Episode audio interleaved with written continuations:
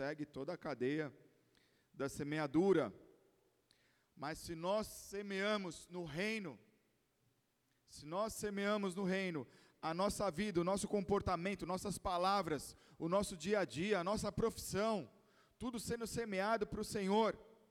Que forma, pastor?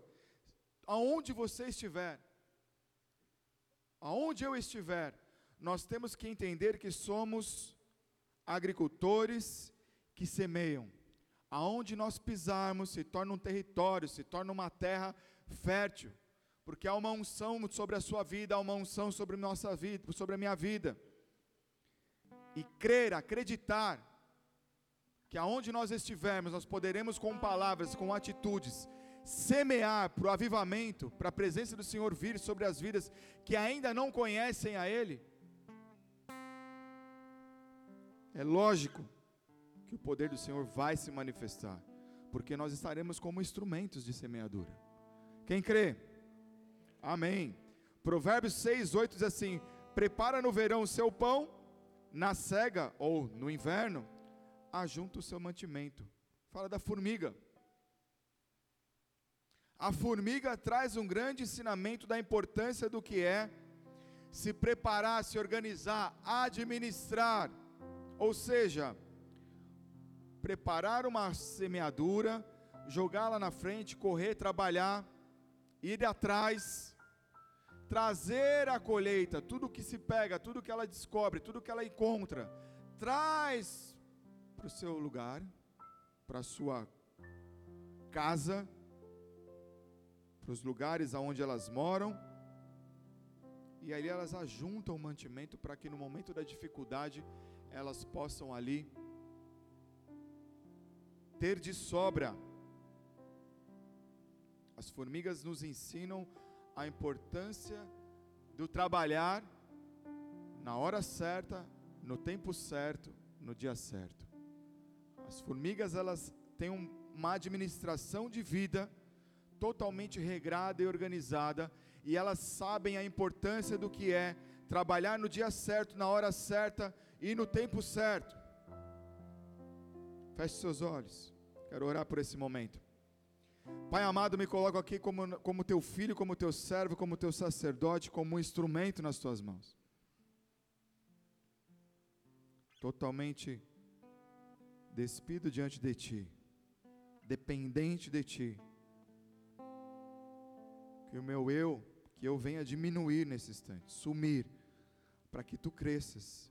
E usa, Senhor, usa os meus lábios, traga palavras rema, traga direção para o teu povo, traga algo, Senhor, que venha transformar, que venha mudar a mente de cada um de nós, e assim nós colocamos nossas mentes cativas a Ti, nossos corações no Teu altar, para que sejamos realmente moldados, trabalhados por Ti, que venhamos ser administrados pelo Espírito Santo nesse momento, nos colocamos cativos, Senhor, à manifestação do Espírito Santo.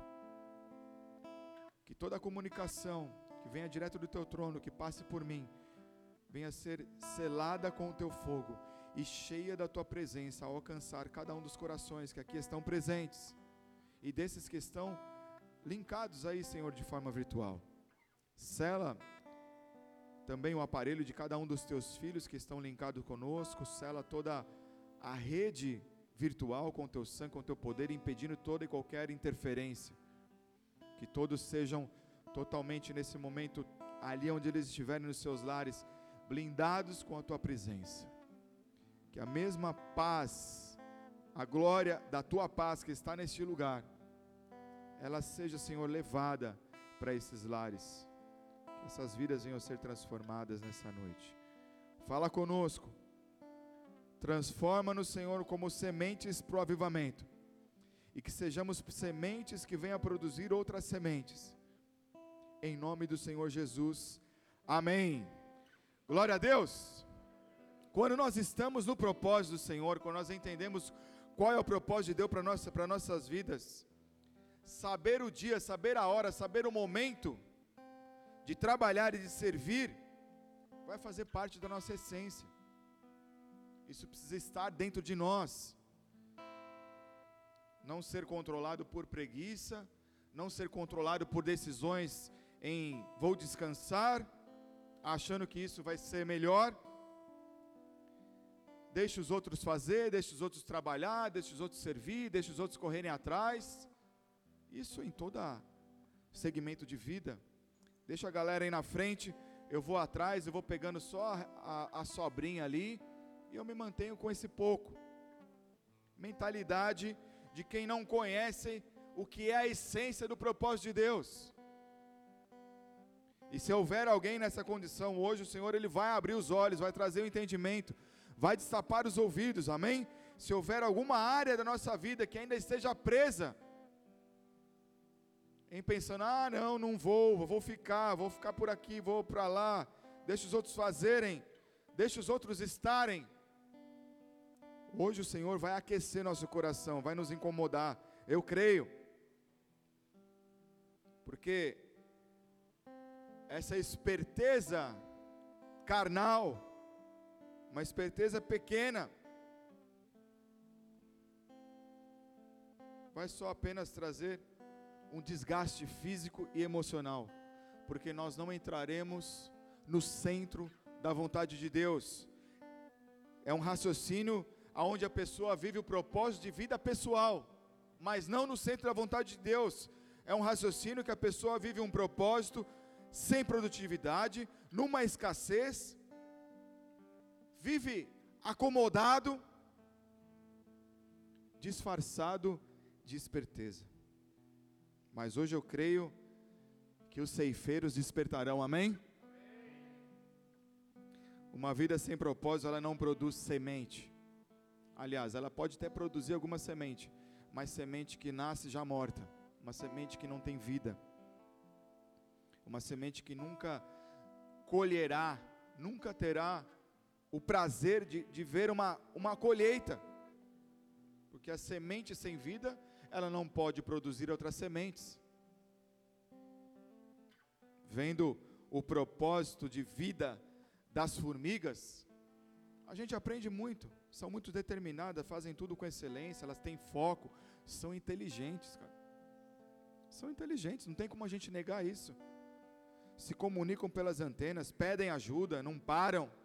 Às vezes, quando você mexe nelas ali, você mexe em uma e você fica ali esperando um pouquinho, vai mexendo com ela ali, você vai ver, daqui a pouco aparece três, quatro. Elas se comunicam, elas pedem ajuda, elas pedem reforço. Às vezes, quando elas não conseguem carregar um pedaço de folha, elas chamam as outras para poder ajudar a carregar. Se você vai lá, mete o dedo nelas ou mexe com elas, quebra uma perna, às vezes duas pernas saem fora, elas continuam carregando o negócio.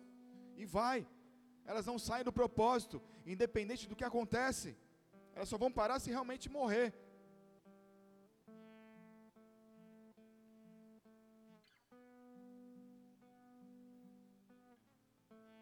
Porque elas sabem que há um propósito muito maior do que ela ficar ali sozinha, viver para a vida sozinha, colher para ela andar sozinha. Ela sabe que lá no, na onde elas moram, na onde elas vivem, dentro da terra, aonde dentro daquela terra ali, daquele buraco, existem várias, é, é, vários caminhos, vários trajetos, várias câmaras. E dentro dessas câmaras elas armazenam os ovos, tem as câmara, câmaras dos alimentos e tem câmaras de quando chega o inverno ou quando é tempo de chuva. Elas vão para essa outra câmara que é um pouco mais profundo, que mantém a qualidade dos alimentos e mantém a temperatura. A temperatura que elas possam suportar e aonde até mesmo a água não chega. Por isso que às vezes você joga água lá e as, aí você fala, pô, mas de novo essas formigas vieram. Tem gente que joga água quente porque a água quente ela desmancha na terra e aí elas são obrigadas a, aí não tem como. Mas a organização, a sabedoria delas, elas sabem que nesse tempo de trabalho, nesse tempo de entrega de uma para com as outras, elas também precisam se alimentar e descansar. Elas sabem que nesse meio tempo, o alimento e o descanso também é importante. Sabem que se alimentar bem, dormir bem, é necessário. E para nós também, se alimentar bem, dormir bem, faz com que a gente consiga enxergar o propósito de Deus. E quando você enxerga o propósito de Deus, você entra no espírito de alegria. Porque tudo que você está fazendo, você se alegra, independente da estação. As formigas, dependendo da temperatura ou do nível da dificuldade que elas estão, elas se embolam todas lá no ninho e coloca a rainha, coloca os ovos e as formigas menores no meio, as mais velhas cobrem tudo, elas formam um bolo e elas vão caminhando, se enrolando até um outro lugar mais seguro. Que morram as mais velhas. Olha, olha a consciência. Mas tudo para manter o foco. Olha o conhecimento, a sabedoria de unidade, para que o legado daquela é, formigueiro, ah, eu já falar colmeia, daquele formigueiro, ele não morra, ele não desapareça. E isso deve estar dentro do nosso coração. Nós temos que ser os agricultores da última hora, nos posicionar para isso, para que outros sejam levantados e eles vão dando continuidade. E não se preocupar com a estação. Porque enquanto eu estou trabalhando aqui, enquanto eu estou servindo aqui, enquanto eu estou cuidando da minha família, dos meus filhos, estou trabalhando no meu trabalho, no meu emprego, estou lá cuidando da obra, Deus ele faz o restante, Deus ele organiza tudo. O meu irmão, a minha irmã vai estar tá intercedendo por mim, vai estar tá orando por mim.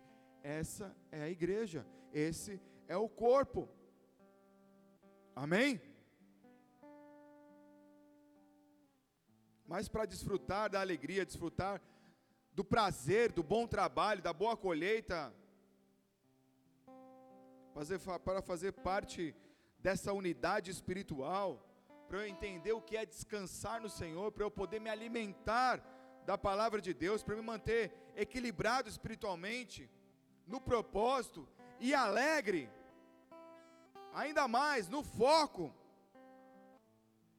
precisa ter investimento de tempo, precisa suar, tem que ter uma dedicação financeira para que as coisas aconteçam na sua vida, no seu lar, ministerialmente. A dedicação ela vai resultar numa colheita farta. A dedicação vai fazer com que você possa olhar ali na frente os campos germinando e crescendo. Porque você gerou uma atmosfera para isso. Você trabalhou para isso, você serviu, você correu atrás, você suou.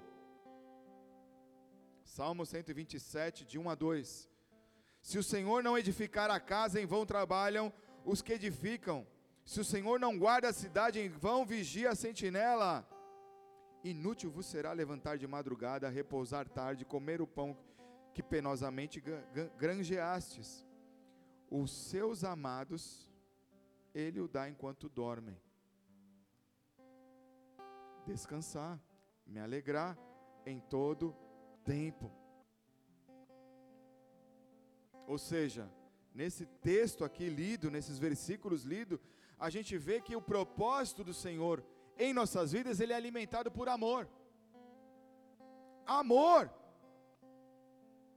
Deus ele cuida, ele edifica, ele guarda, ele vigia os seus, ele protege os seus, e ele ainda concede o sono. É a última parte do versículo. Aos seus amados ele dá enquanto dormem. Fala para quem está do seu lado aí, com seu um metro e meio de distância, e fala assim: enquanto você descansa, se você estiver no propósito do Senhor, enquanto você dorme, Ele te alimenta. Uma salva de palmas a Jesus.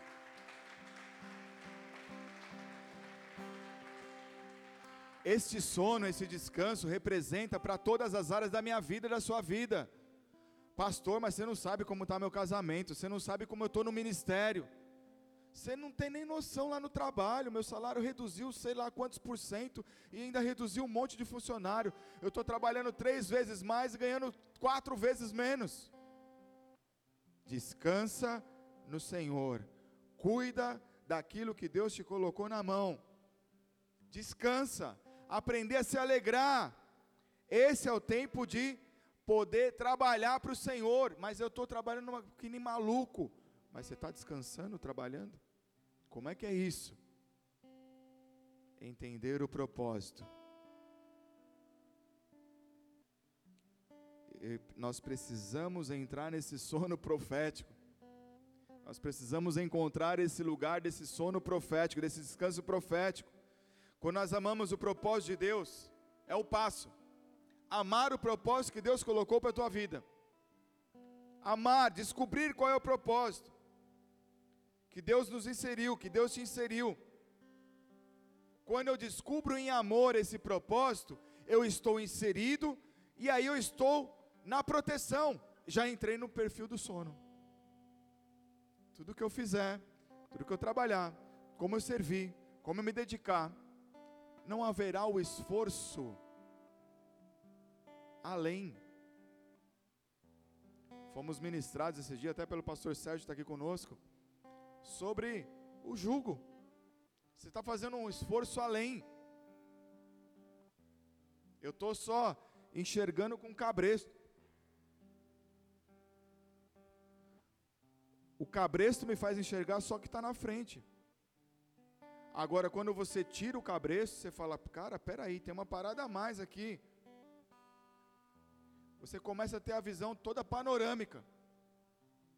Só que a visão panorâmica é lógico, você não vai enxergar atrás, mas você começa a enxergar muito maior, é todo um outro ângulo. É todo um outro ângulo, você expande. Você começa a enxergar o que Deus tem para você.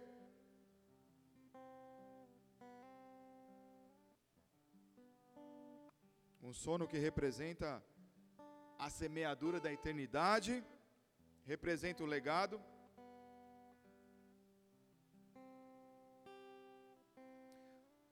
e entrar nessa atmosfera desse sono, desse descanso do Senhor. Vocês não estão dormindo aí não, né? Significa confiar. Ah, agora vai jogar a toalha. Confiar.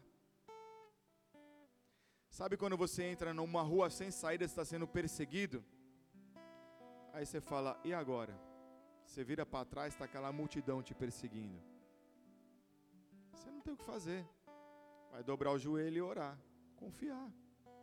Mas enquanto ficar correndo na força, no braço forte, no natural, eu não vou entender o propósito, eu não vou encontrar o lugar do descanso, eu não vou ter alegria no propósito, mas confiar faz com que eu tenha alegria no Senhor, e a alegria no Senhor é a força. A alegria ela nos ensina a desfrutar dos resultados. A alegria no Senhor ela nos ensina, a, nos ensina a ter gratidão em todos os resultados quando você está na presença de Deus. Quando você está no propósito de Deus, te permite caminhar dia a dia, mês a mês, semana a semana, anos, mas se você está no propósito e ainda não chegou no auge daquilo que Deus colocou e confiou na sua mão, vai ter que trabalhar, vai ter que suar, não tem jeito. Vai ter momentos que vai vir o inverno, mas você estando no propósito,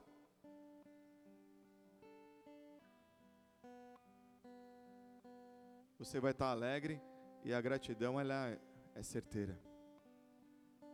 Provérbios 17, 22 assim: O coração alegre é bom remédio. Pronto. mas o espírito abatido faz secar os ossos. E isso reflete fisicamente. Se você se permitir se abater pelas coisas que não alegram o teu coração, morre, vai ficar doente emocionalmente, pode trazer doenças no físico.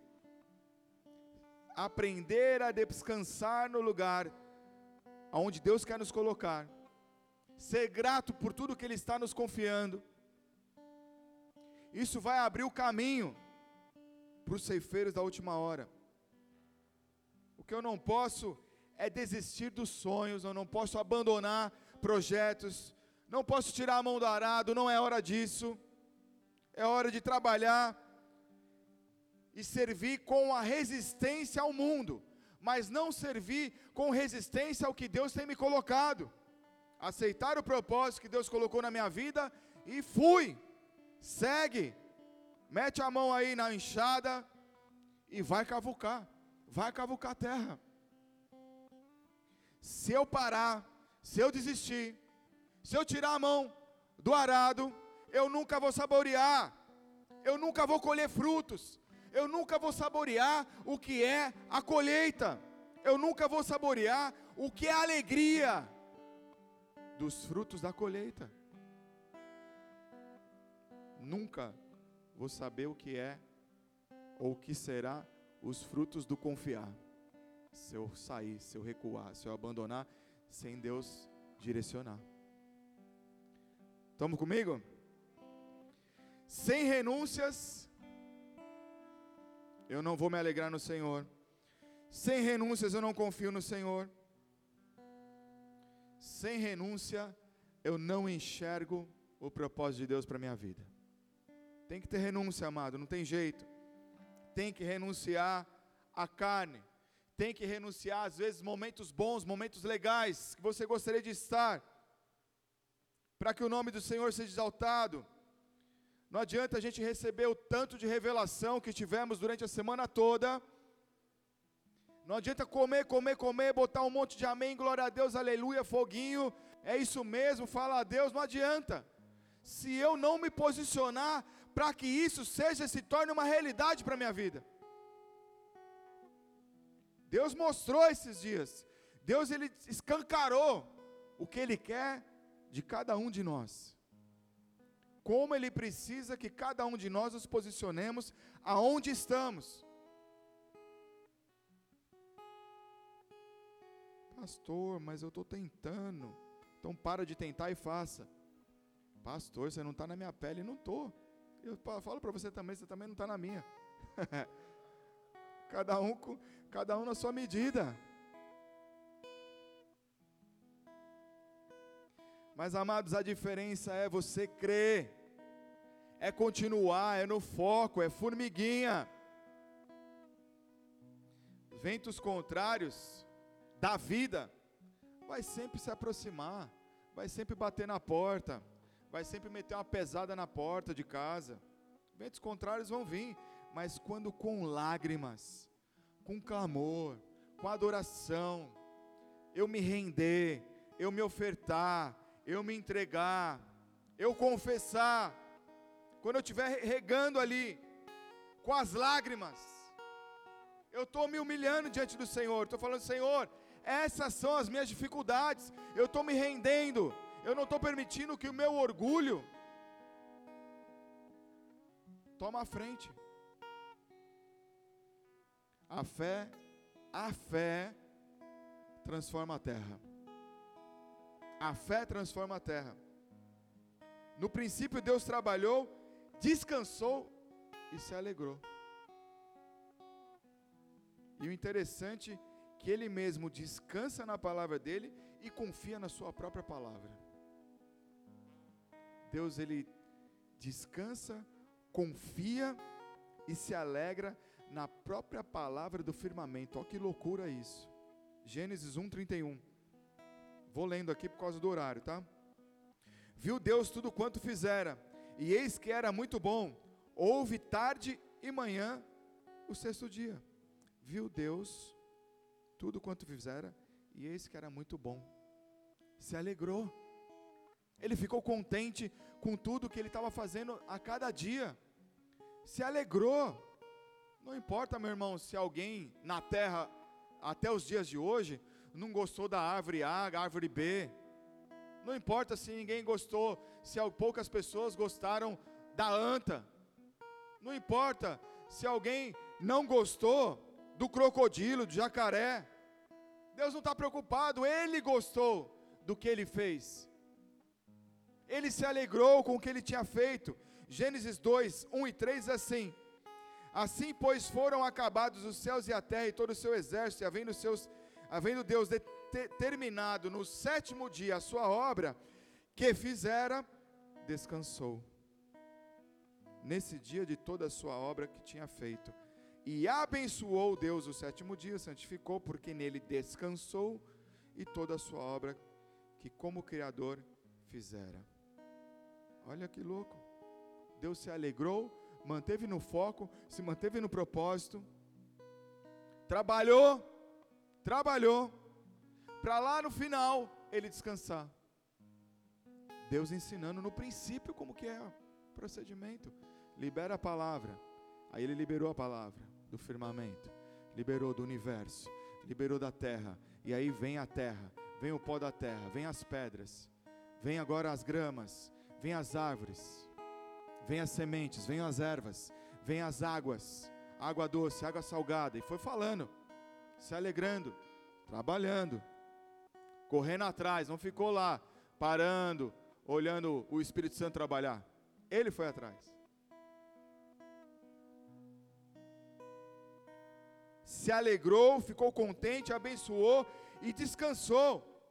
Tudo que ele fez foi com a palavra, semeadura da palavra regozijou, produziu, porque tinha propósito e foco. Na formação do mundo havia um propósito e ele teve foco. Servir no reino é uma missão, amado. Estar na obra de Deus, se tornar um cristão, ser um cristão, é uma, é uma missão.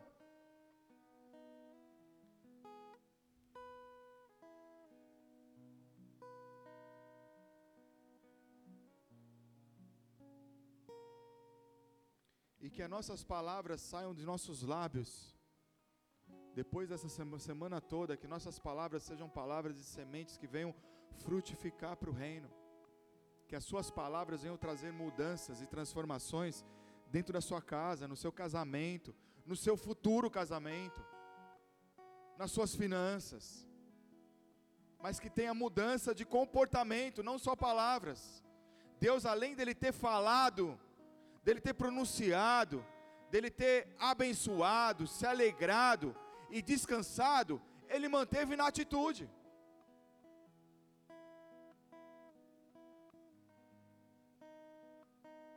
Nas suas palavras, na semente que saiu da sua boca, ele formou quem? O homem. Da onde? Da terra. Do pó da terra. Deus profetizou. Pegou lá o manequim do homem, tum, tum, tum, tum, tum, fez braço, dedo, olho, perna. Fez lá o manequim.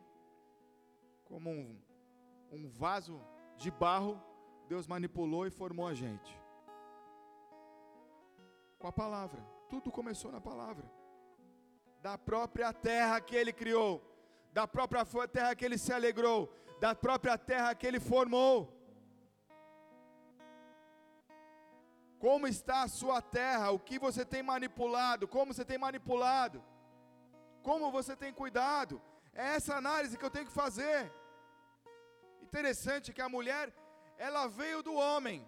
Ela não veio do barro, mas é lógico, se o homem veio do barro, é lógico que ela também veio também. Vai voltar para o pó do mesmo, do mesmo jeito.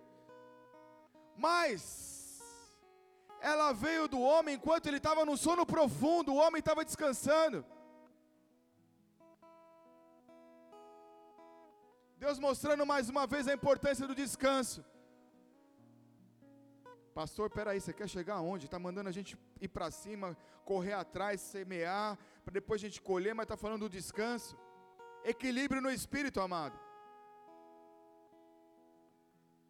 Nós vamos trabalhar, vamos correr atrás, vamos aí fazer a grande colheita. Mas o nosso descanso vai estar no espírito.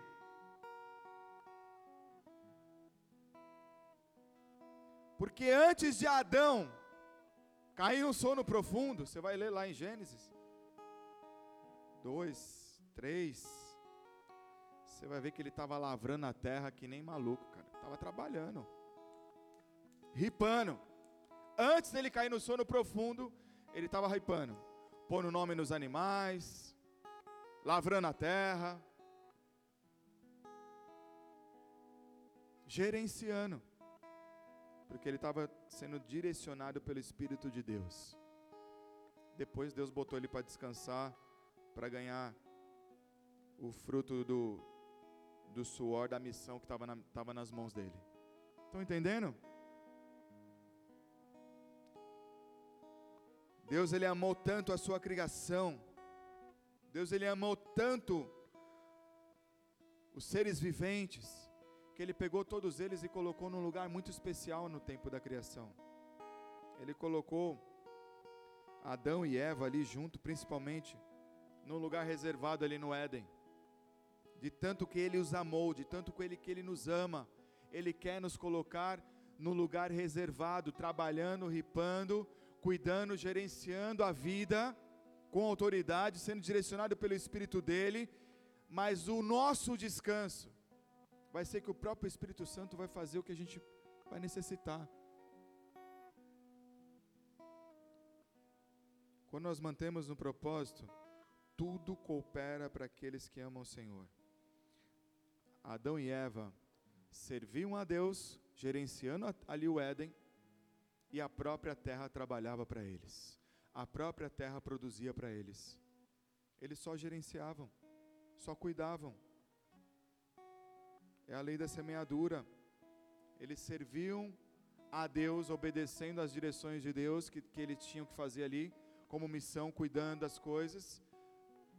Mas o esforço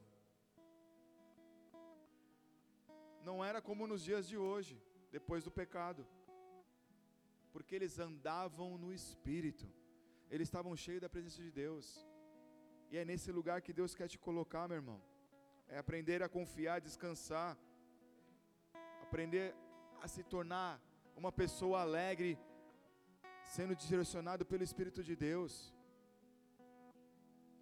Até que Adão e Eva emprestaram o que? Os seus ouvidos para Satanás.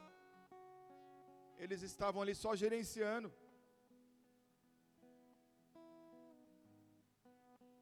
Permitiram que seus ouvidos virassem uma sementeira de palavras de engano. E o diabo veio babando, a serpente veio babando. Quando a gente sai do foco, quando a gente dá atenção a vozes que não são do Criador, que não são do eu sou, quando a gente dá atenção para aquilo que vem do maligno, a tendência, a fraqueza e apostasia é certa, amado. Não tem como escapar. Você saiu do foco, saiu da visão, saiu da direção, saiu da cobertura, emprestou os ouvidos, começou a olhar, de outra forma, sem visão de reino, a apostasia vem. O diabo ele usa ali a própria palavra de Deus para enganar Adão e Eva. E às vezes pessoas chegam perto de você e usam a própria palavra de Deus para tentar tirar a autoridade de líderes, de pastores. Eles usam o contrário para confundir. Satanás ele veio ali no ouvido da Eva Adão ali perto, ele traz a palavra de Deus para confundir o coração. Ali no jardim, ele permitiu ser gerado um ambiente por causa da legalidade que Eva e Adão deram ali. Um ambiente onde estava indo totalmente contra a direção de Deus. Fique atento para a sua sementeira não ser morta por palavras que vão contra a direção, que vão contra a palavra de Deus, sementes de engano, não deixe a semente de engano entrar aí. Sabe aquela história, aquele velho exemplo de uma laranja podre pode contaminar todo ali um cesto de um laranjal?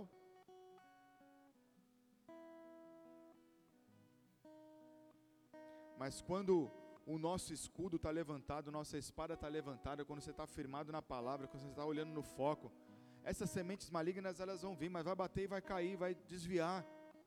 Porque você já manda logo uma rajada de fogo e fala: meu irmão, minha irmã, sai de perto de mim. Quem está falando através de você? Tá louco? Tá louca? Querendo me envenenar? Vai lá, vamos pegar aqui, vamos pegar tal pessoa que você está falando aqui, vamos ali tirar satisfação então. Como é que você está falando disso? Como é que você está contradizendo a palavra de Deus? Não foi essa a direção? Cubra a tua lavoura, cubra o que Deus tem colocado nas suas mãos. Ore, derrame lágrimas.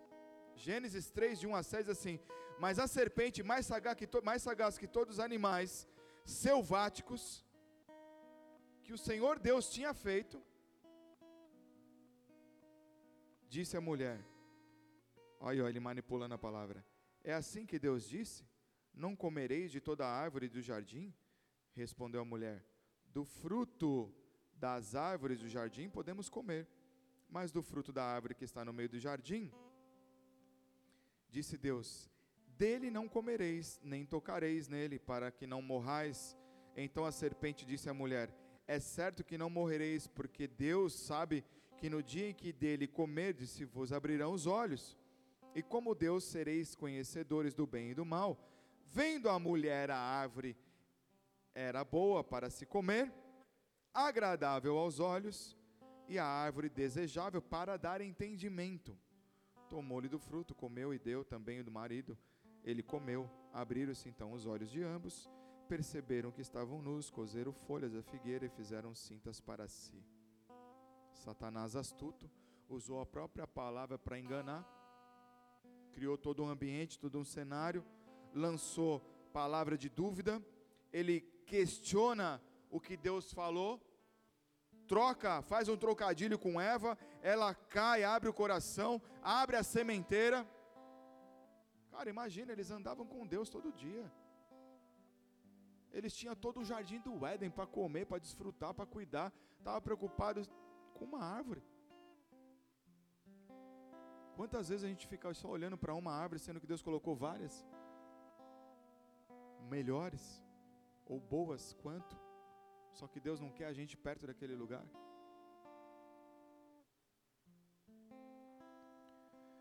Satanás ele conseguiu desencorajar Eva e Adão a ficar na obediência. Ele manipulou ele fez o errado parecer certo, muito atrativo.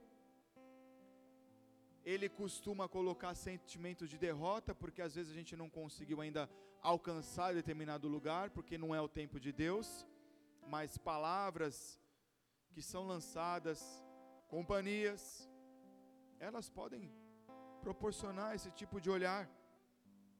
Mas quando a gente entra nesse tempo carnal, a nossa vida ela entra numa lentidão espiritual e a gente cai nos ciclos de erros e de pecados que são intermináveis, que a gente fica na mão da serpente.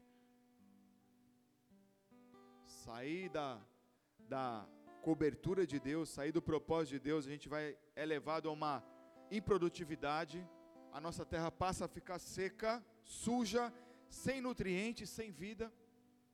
Aos, ao longo dos meses, as pessoas vão definhando, a gente vai definhando porque a alegria do Senhor não está mais na gente, a gente passou a não confiar mais na promessa.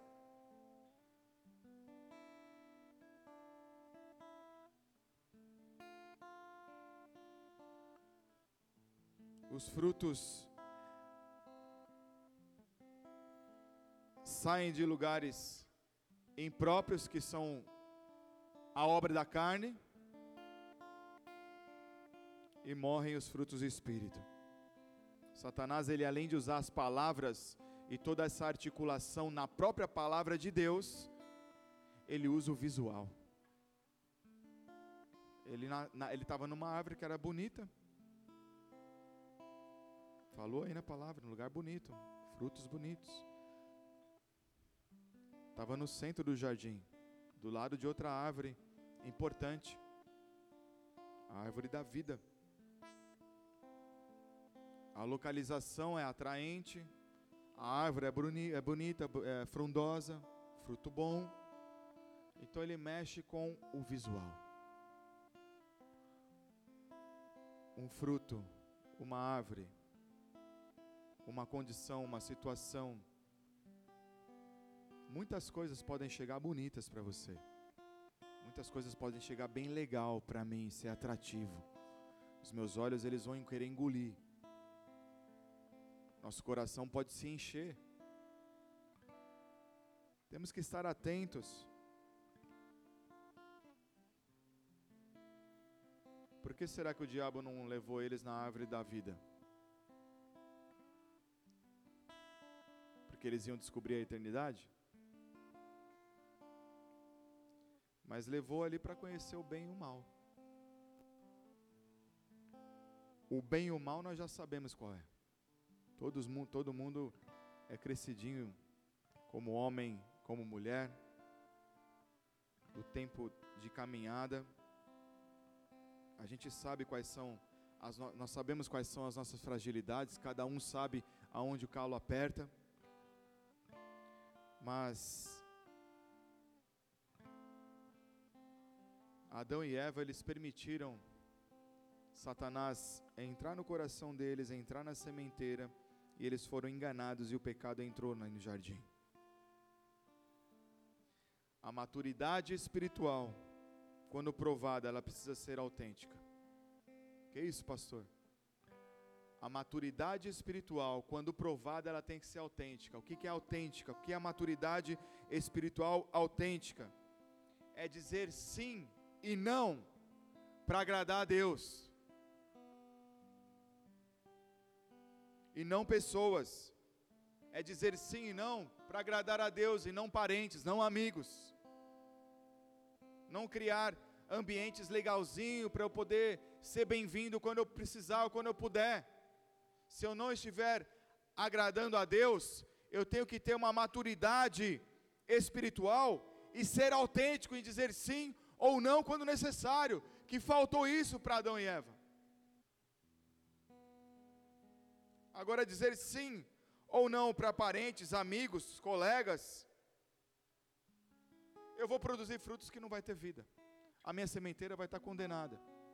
Não sei se vocês já viram um vídeo que está correndo aí de um jogador de basquete, que ele não se dobrou.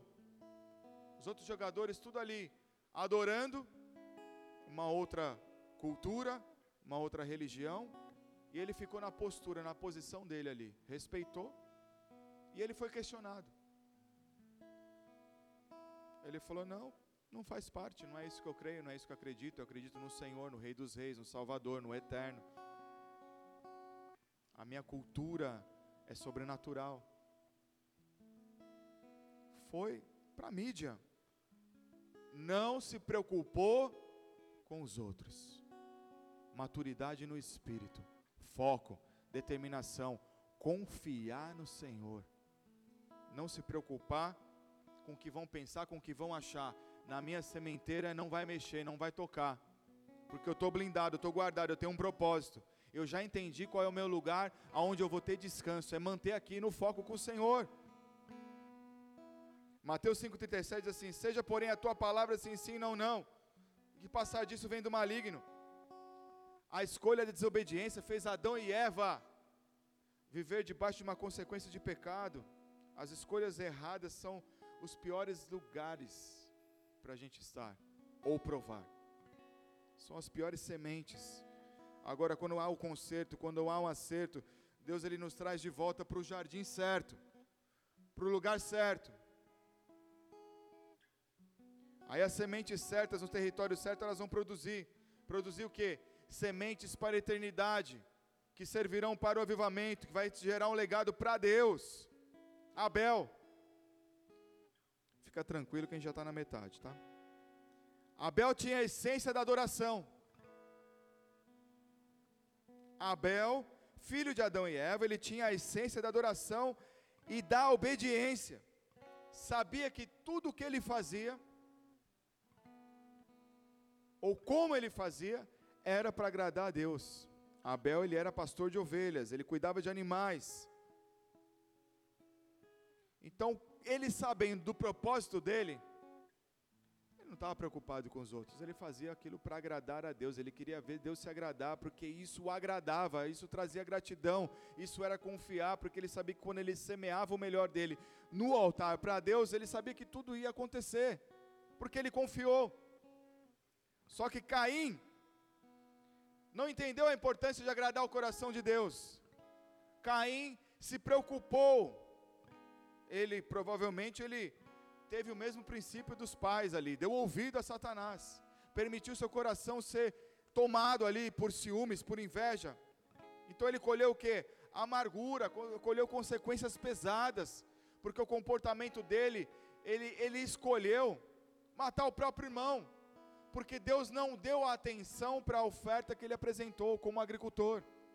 A oferta que ele apresentou não era a melhor oferta. Se a terra trabalhava para eles, quando eles só gerenciavam e cuidavam da melhor forma, deu bobeira. E essa palavra ela está viva para nós até hoje. Só, só depende de como eu vou posicionar no meu jardim, no meu terreno, na minha casa, no meu trabalho. Ou eu escolho dar o meu melhor, ou eu escolho dar o mais ou menos. Aí eu vou ser tomado por algo que não faz parte da, parte, da, da, da presença de Deus. Caim mata o seu irmão, desonrou a Deus, desonrou os pais, desrespeitou princípios espirituais, faltou amor, deixou de confiar.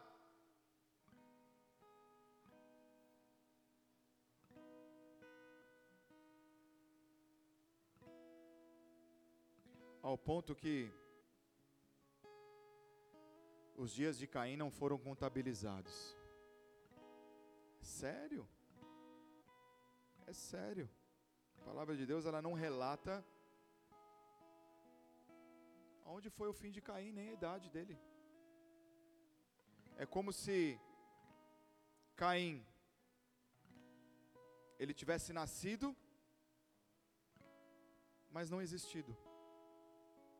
Olha como que Deus olha para aqueles que viram as costas para ele.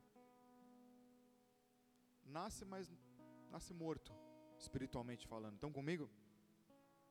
É sério escolhas. Escolher preservar o coração, escolher preservar o que Deus colocou nas minhas mãos, não se preocupar com o que vão pensar, com o que vão achar. Dias difíceis aparecerão, dias difíceis virão, dias tristes, dias sem grana. Às vezes medo, insegurança, problemas sociais, sem bons resultados. Às vezes eu não tenho um calçado para vestir direito. Mas quando eu entendo a importância de estar semeando na terra, cuidando da terra, porque eu decidi e entendi a importância do que é amar o propósito de Deus, os dias estão sendo contabilizados. Como será que estão os meus dias? Quais foram os dias que eu contabilizei para Deus? Estar, estar e permanecer no centro da vontade de Deus é o que vale. Isso garante, nos dias do inverno, a gente poder desfrutar das colheitas, a gente poder desfrutar do que Deus tem para nós, como as formigas. Semear para a eternidade faz a gente, a gente saborear a alegria no Espírito e confiar na palavra. Semear para a eternidade, semear para a eternidade, você está gerando um legado para Deus. E quando Deus ele encontra o solo saudável, ele jamais irá permitir que pragas se aproximem. Mas toda a terra, todo o solo que tem as melhores ofertas, ou o melhor cuidado de Deus, ela também se sujeitam às estações do ano. Não tem como, amados. Haverá estações boas e estações difíceis, mas quando o meu solo ele está arado, ele está tratado, ele está cuidado, não tem como. O inimigo ele pode bater na porta, pode vir vento, pode vir neve, pode vir tempestade, pode chover canivete, pode vir os gafanhotos, mas o meu coração vai estar brindado, vai estar protegido, a minha sementeira vai estar protegida. Com José, você vai lá em Gênesis 41, você pode estudar. Ali ele tem toda a revelação dos sonhos, das sete vagas magras, sete vacas gordas, das espigas. Ele teve toda uma direção de plantar, guardar, plantou, investiu, correu atrás, ele entendeu, ele interpretou o sonho, porque ele estava ali preservado na presença de Deus, estava conectado. Quando chegou, a, quando chegou a crise, a estratégia que Deus deu para ele foi tão gigante de economizar e de gerar uma, uma produção na agricultura, cuidando de animais, multiplicando os animais antes, ao ponto dele poder emprestar ou vender para as outras nações, para as cidades, até mesmo para os familiares. Olha onde Deus pode nos colocar. Ah, pastor, mas ele era o presidente lá da época, o governador da época, ele governava todo mundo, ele era uma pessoa muito inteligente. Mas quais foram as estações dele para chegar até lá? Quando era adolescente, ele teve um sonho que Deus ia colocar ele nesse lugar.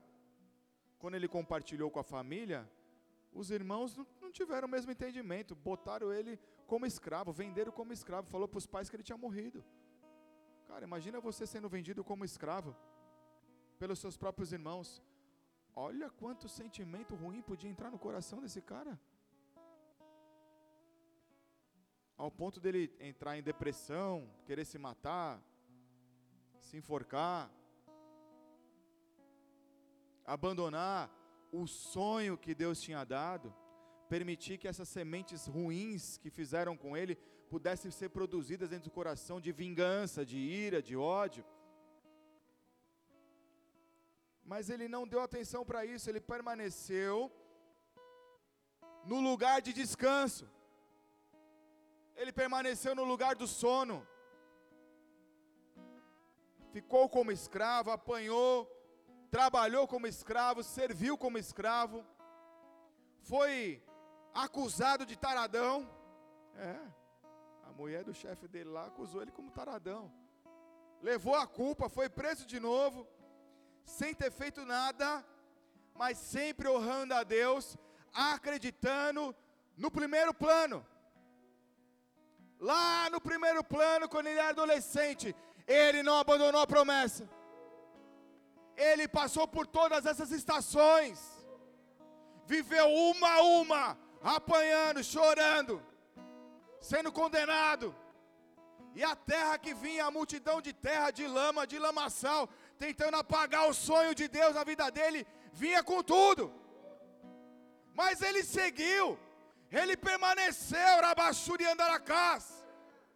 Ele não desistiu do sonho que Deus tinha com ele, porque ele sabia que ele seria uma ferramenta importante para as nações como eu e você.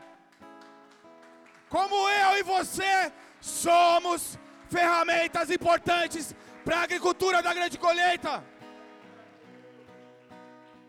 Nosso coração tem que ser preservado na fé, amado.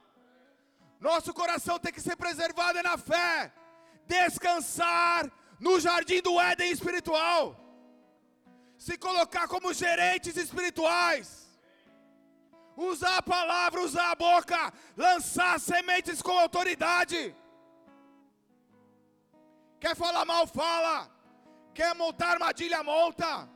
Quer montar qualquer tipo de situação para tentar se levantarem contra mim, se levantem, porque estão se levantando é contra o meu Deus.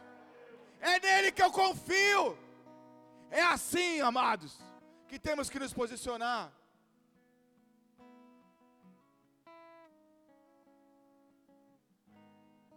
Não importa o quanto lançaram de maldições contra a sua vida na sua casa, não importa o que já lançaram de trabalhos, feitiçaria contra você, não importa o quanto já te traíram, não importa o quanto você já abençoou e aqueles que você abençoou te traíram, coloca tudo no altar, permanece no foco. Permanece cheio da presença do Senhor. José, ele não descansou, enquanto Deus não cumpriu o propósito que havia na vida dele, ele não saiu do foco.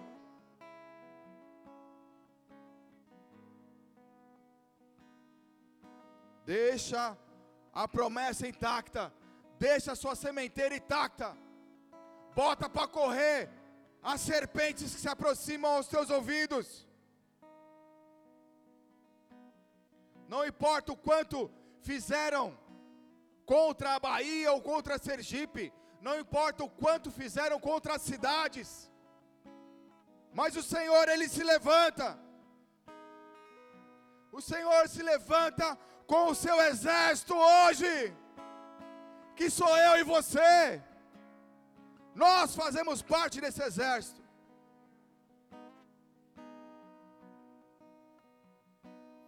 Deus ele se alegrou lá no princípio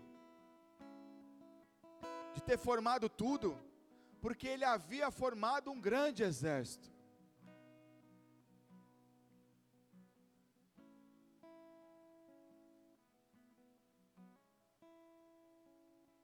Permaneça adubando, permaneça regando. Não importa o que você está vivendo, o que você está enxergando, a tua fé vai te sustentar, o teu clamor, a tua oração, vai te manter no foco, mesmo quando pessoas não acreditam em você. Talvez pessoas dentro da igreja não sabem nem o seu nome, mas o Senhor sabe o teu nome, o teu sobrenome, a data que você nasceu e a data que você será recolhido. É isso que importa, nada mais. José se posicionou desse jeito.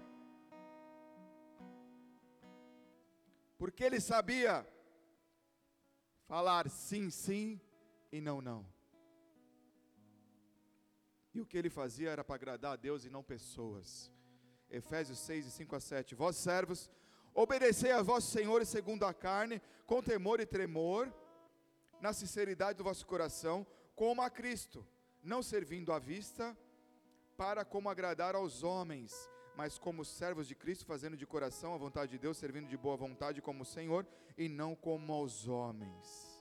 Tudo que Cristo fazia, ele devolvia para Deus tudo que Cristo semeava, ele colhia, mas devolvia para Deus.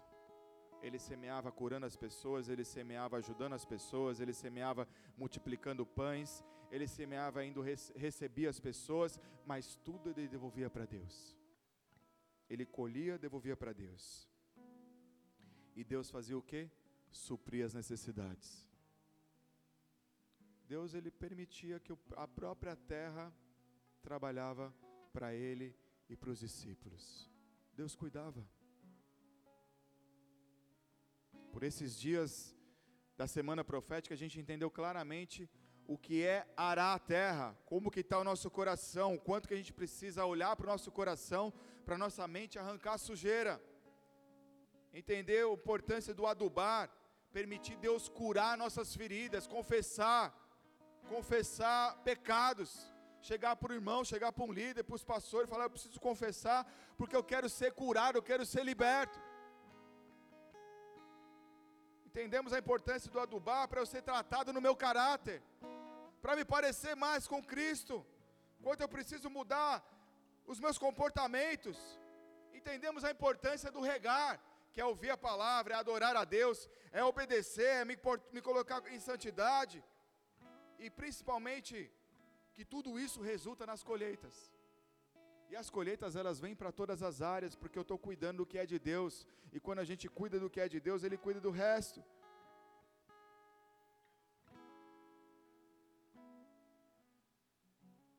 Busca o reino de Deus, a sua justiça, as demais coisas vos serão acrescentadas. Eu ministrei uma palavra por esses dias sobre isso, a importância disso. Busca o reino, se, se, se desliga do restante. Olha, Pastor, mas está perrengue, o negócio está feio. Vai, não para. José, segue aí na tua, com a tua sementeira preservada, vai mexendo com a tua terra, vai, vai arando, vai adubando, que já já vai aparecer algo. Tudo é o tempo do amadurecimento. Quando você amadurece, você se torna radical no espírito. Sim, sim, não, não até para você mesmo, porque você consegue olhar o campo com trigo, mas você enxerga o joio, e o joio não são só os outros, às vezes a gente tem joio dentro de nós. E o cristão maduro, a maturidade no espírito, faz eu olhar para o joio que está dentro de mim e arrancar.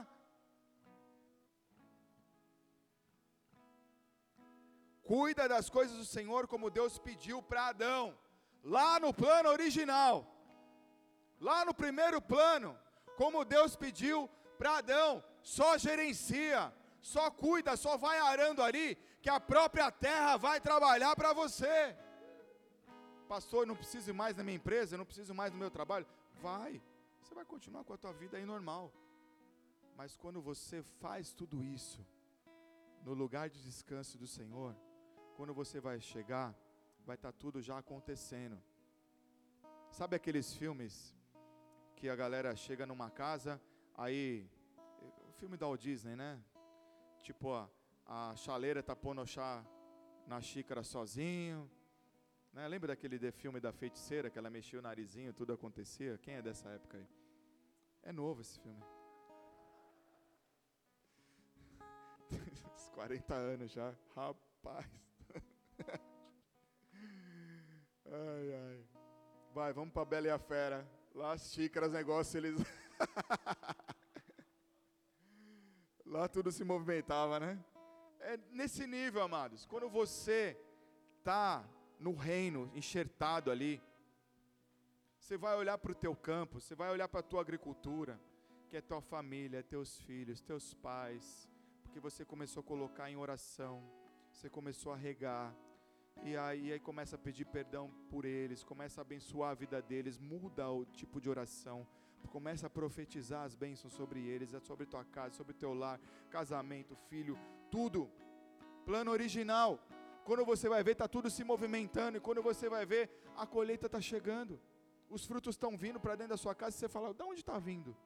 Quem, quem que mandou? Como é que foi? Como é que foi isso? Só que o teu coração ele está tão maduro porque você está lá no plano original, que tudo isso chega e nada vai para o teu coração. Tudo isso é para glorificar a Deus como Jesus fazia. E na maioria das vezes, tudo que chega, você já retorna e manda para outras agriculturas, de pessoas que estão até precisando. E vai semeando. A tua semente serve para semear. E vai. E não acaba. Não acaba. Quando você fala, meu Deus, eu dei tudo isso, eu dei aquilo, eu fiz isso, eu, eu ofertei tudo isso de tempo. Quando você vai ver, aqui, aquilo que você fez, aquela pessoa está fazendo também, aí vai. É a lei da semeatura do reino.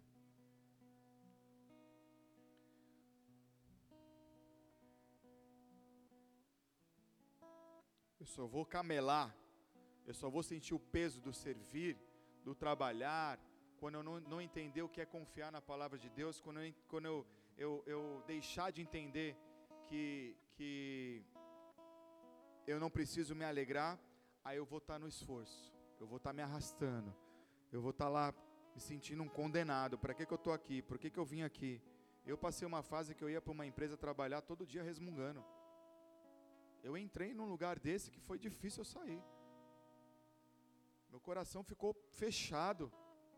E quanto mais eu reclamava, mais eu resmungava, mais eu criticava, pior ficava.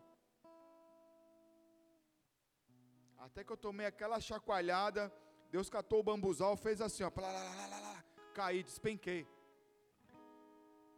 Acorda, deu três tapas na minha cara, falou: peraí, e a promessa, para onde vai? Vai perder tudo? Vai jogar fora? É nesse lugarzinho que você quer ficar? É nessa colheitazinha aí que você vai ficar aí da, da tua vida? Espera aí, tem um plano original lá atrás. Você só tá, você sabe dele só pela fé, mas você não imagina o que, que é. Você não tem a dimensão do propósito. Você só tem ali o, o, três frasezinhas. Vamos mudar esse cenário? Bora. Dobrar joelho, pedir perdão, clamar, se acertar, semear as promessas, tum, saiu o peso, saiu a carga, que não era minha. Aí acordar, no horário que eu precisava acordar, se tornou saudável. Chegava no ambiente de trabalho, era outro cenário, sem esforço. Fisicamente, mudou até o desgaste físico, porque você não estava aquele peso, porque era o próprio Senhor que me mantinha, que me carregava. Eu tinha, eu tinha alegria de sair às vezes direto do trabalho e ir direto para a obra. Teve uma fase que só tive moto. Às vezes eu ia, chegava na igreja, tudo molhado. Ia para a escala com a pé, calça, tudo molhada. Mas estava lá servindo, nem um pouco preocupado. Só a galera que ficava do meu lado, sentindo o cheiro, né, do, do cachorro molhado, falava, e aí, amar, ah, tem que amar como é que tá, né, cara? Tem que amar, agora é a prova do amor. Mas aí não tinha como, porque outros chegavam lá do trabalho, não estava molhado, mas estava com aquele cheirinho do trabalho, né, amados? Então não tem jeito. E a vida é essa, mas tudo isso, cara, sobe como incenso agradável para Deus. Faz parte do semear. Alguns tiravam o sapato, rapaz, era só via a galera desmaiando. Fazia parte, estava lá no cantinho lá da sala orando, se posicionando, mas a alegria não tinha preço, amados. A alegria de você estar tá dentro da sua casa e você estar tá ali no descanso, porque você está confiando. A galera olha para tua rua, pra, pra, da, da rua olha para tua cara, fala: o que, que aconteceu aí com o teu rosto? O que aconteceu, cara? Você está alegre nessa situação, nessa condição? Cara, mas você está ganhando tudo isso, mas e aí, como é que faz? No outro cenário, está ganhando tudo isso, como é que faz? Não faz, cara, só continua semeando.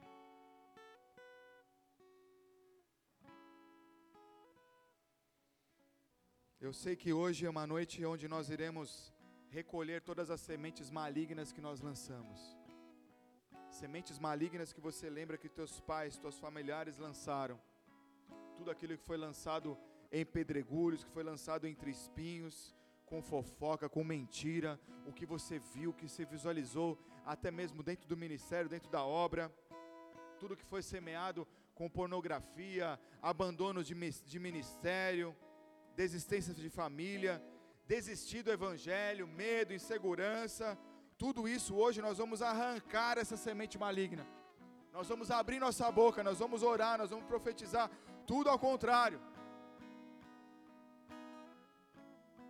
Nós vamos lançar as sementes eternas, que elas vão entrar na fenda da rocha. Elas vão entrar na fenda da rocha de Jesus Cristo. Porque Ele nos sustenta, Ele nos capacita, Ele dá água para o dia a dia. Mateus 13, 8 diz assim: Outra, enfim, caiu em boa terra e deu fruto a 160 a 30 por um. É aqui. É aqui. A nossa semente, ela tem que cair na melhor terra. Mas para a nossa semente cair na melhor terra, a gente também tem que oferecer a melhor semente e oferecer a melhor semente, dá trabalho para cuidar. Tem que adubar, tem que proteger. É oração, é posicionamento, é renúncia. Sim, sim, não, não. Assim como Deus fez com Moisés ali, lá em Êxodo 33, 22. Deus fala assim: ó, assim que eu passar por você, eu vou te colocar na fenda da rocha, eu vou te proteger para minha glória não te fulminar. É assim que Deus vai fazer com você. É assim que Deus ele quer andar com você, do seu lado, lado a lado, junto com você. Hoje nós vamos clamar pelos nossos estados, pelas cidades. Você vai clamar pelos seus pedidos de oração aí onde você fez toda essa semana.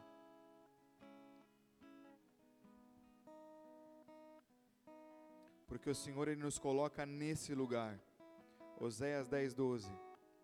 Semeai para vós outros em justiça, ceifai segundo a misericórdia, arai o campo do pousio, porque é tempo de buscar ao Senhor até que Ele venha e chova a justiça sobre vós. Ezequiel 32. Você vai olhar para o vale dos ossos secos e vai profetizar esse lugar. Você vai olhar para os lugares que estão com sequidão na sua vida nessa noite. Você vai olhar para a sua agricultura, para o seu campo, você vai profetizar o plano original lá no começo, desde o princípio, quando Deus pronunciou, Deus trabalhou e Deus descansou. Mas tudo o que ele falou, por causa do trabalho dele, aconteceu porque ele se alegrou. Ele cuidou da terra, ele cuidou da agricultura, ele formou cada um de nós, ele escolheu cada um de nós por amor. E por amor, hoje, nós clamaremos pelo avivamento. Todo vale de osso seco que possa estar acontecendo na sua agricultura pessoal. Hoje o Senhor ele virá com a cerúdia. Hoje ele virá com a cerúdia. E você vai ser tomado aonde você estiver e com a presença e o fogo do Espírito Santo. Feche seus olhos.